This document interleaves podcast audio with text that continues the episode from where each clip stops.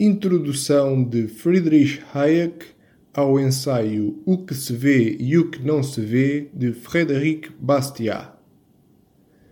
Mesmo os que possam questionar a iminência de Frédéric Bastiat enquanto economista, no sentido mais teórico da disciplina, admitirão que o francês foi um publicista genial.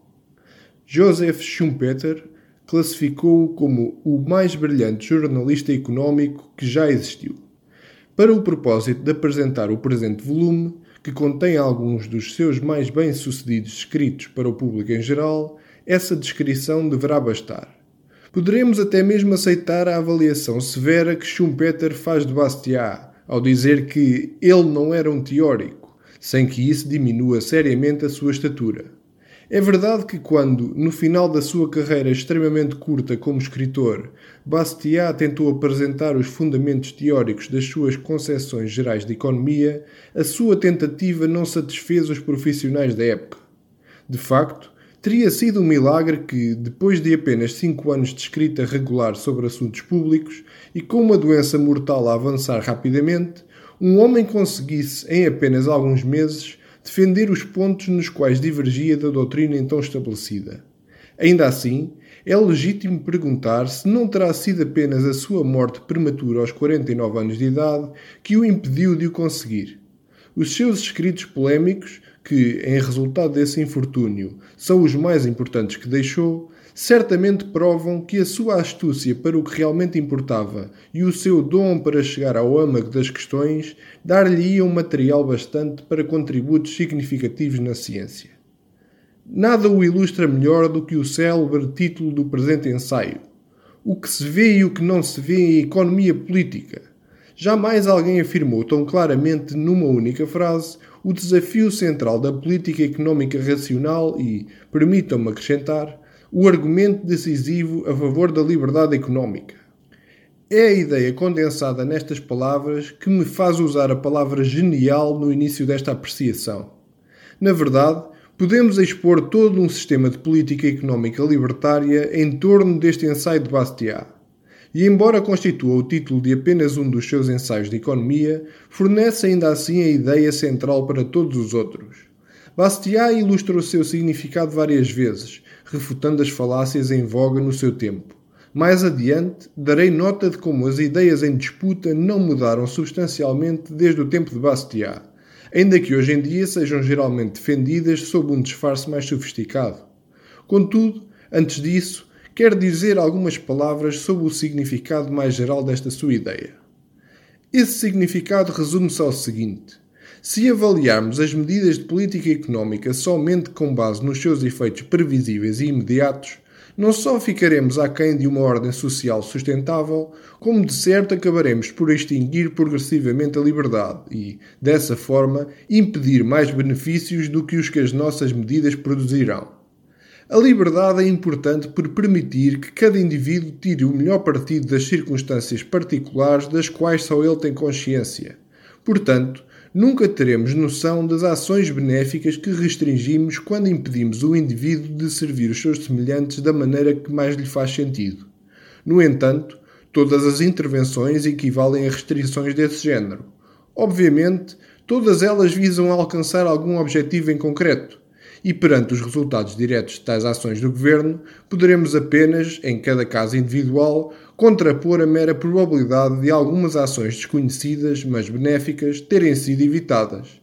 Assim, se cada uma dessas decisões se basear nos seus méritos diretos e não num apego à liberdade enquanto princípio geral, a liberdade estará condenada em quase todas as situações. Bastiat tinha razão em tratar a liberdade de escolha como um princípio moral, que nunca deveria ser sacrificado perante considerações de conveniência, pois talvez nenhum aspecto da liberdade resistisse se apenas tivesse de ser respeitado quando se pudessem apontar os danos concretos causados pela sua abolição. Bastiat direcionou os seus argumentos contra certas falácias eternamente recorrentes, tal qual iam sendo defendidas na sua altura. Poucas são as pessoas que hoje as empregariam tão ingenuamente quanto era ainda possível fazê-lo naquele tempo. Mas nem por isso acredita o leitor que essas mesmas falácias já não têm um papel importante na discussão económica contemporânea, simplesmente são expostas de uma forma mais sofisticada hoje em dia, sendo, portanto, mais difíceis de detectar. O leitor que aprenda a reconhecer essas falácias nas suas manifestações mais simples encontrar-se-á pelo menos vigilante quando essas mesmas conclusões forem retiradas do que parece ser um argumento mais científico. É característica de grande parte do recente discurso económico a utilização de argumentos rejuvenescidos para, uma vez mais, reivindicar aqueles preconceitos que, por nos levarem a máximas agradáveis ou convenientes, se mostram sempre tão tentadores. Gastar é uma virtude e poupar é um vício, o esbanjamento ajuda o povo ao passo que a frugalidade o prejudica, o dinheiro será mais bem empregue nas mãos do governo do que nas mãos do povo, é dever do governo assegurar que todos recebem de acordo com os seus méritos, etc, etc. Nenhuma dessas ideias perdeu o seu fulgor nos nossos tempos. A única diferença é que Bastiat, ao combatê-las, lutava geralmente ao lado dos economistas profissionais da altura, contra as crenças populares manipuladas por interesses particulares. Ao passo que, hoje em dia, propostas semelhantes são difundidas por uma influente escola de economistas, com um engenho impressionante e substancialmente ininteligível para o cidadão comum. Duvido que haja alguma falácia combatida por Bastiat no seu tempo que não tenha, nos tempos modernos, tido um ressurgimento. Vou dar apenas um exemplo. Após menção à fábula económica mais conhecida de Bastiat, a petição dos fabricantes de velas contra a concorrência do Sol, na qual se exige a proibição das janelas em virtude do benefício que a prosperidade dos fabricantes de velas representaria para toda a sociedade, um conhecido livro francês de história do pensamento económico acrescenta, na sua última edição, a seguinte nota de rodapé.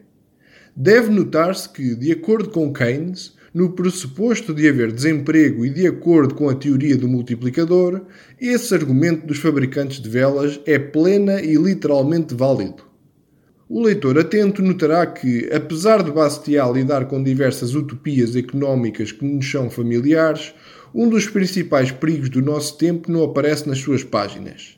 Embora tenha de lidar com várias propostas peculiares para o uso do crédito no seu tempo, a inflação direta através de um déficit do governo não se apresentava então como grande perigo. Um aumento da despesa significa para Bastiat imediata e necessariamente um aumento dos impostos. A razão é que, tal como acontece com todas as pessoas que passaram por uma grande inflação a determinada altura na sua vida, uma depreciação contínua da moeda não era coisa que os franceses daquela época estivessem dispostos a aceitar. Portanto, se o leitor se sentir inclinado a superiorizar-se às falácias bastante simples que Bastiat achava necessário refutar, deve lembrar-se que, noutros aspectos, os seus compatriotas há quase 200 anos atrás eram consideravelmente mais sensatos do que a nossa geração.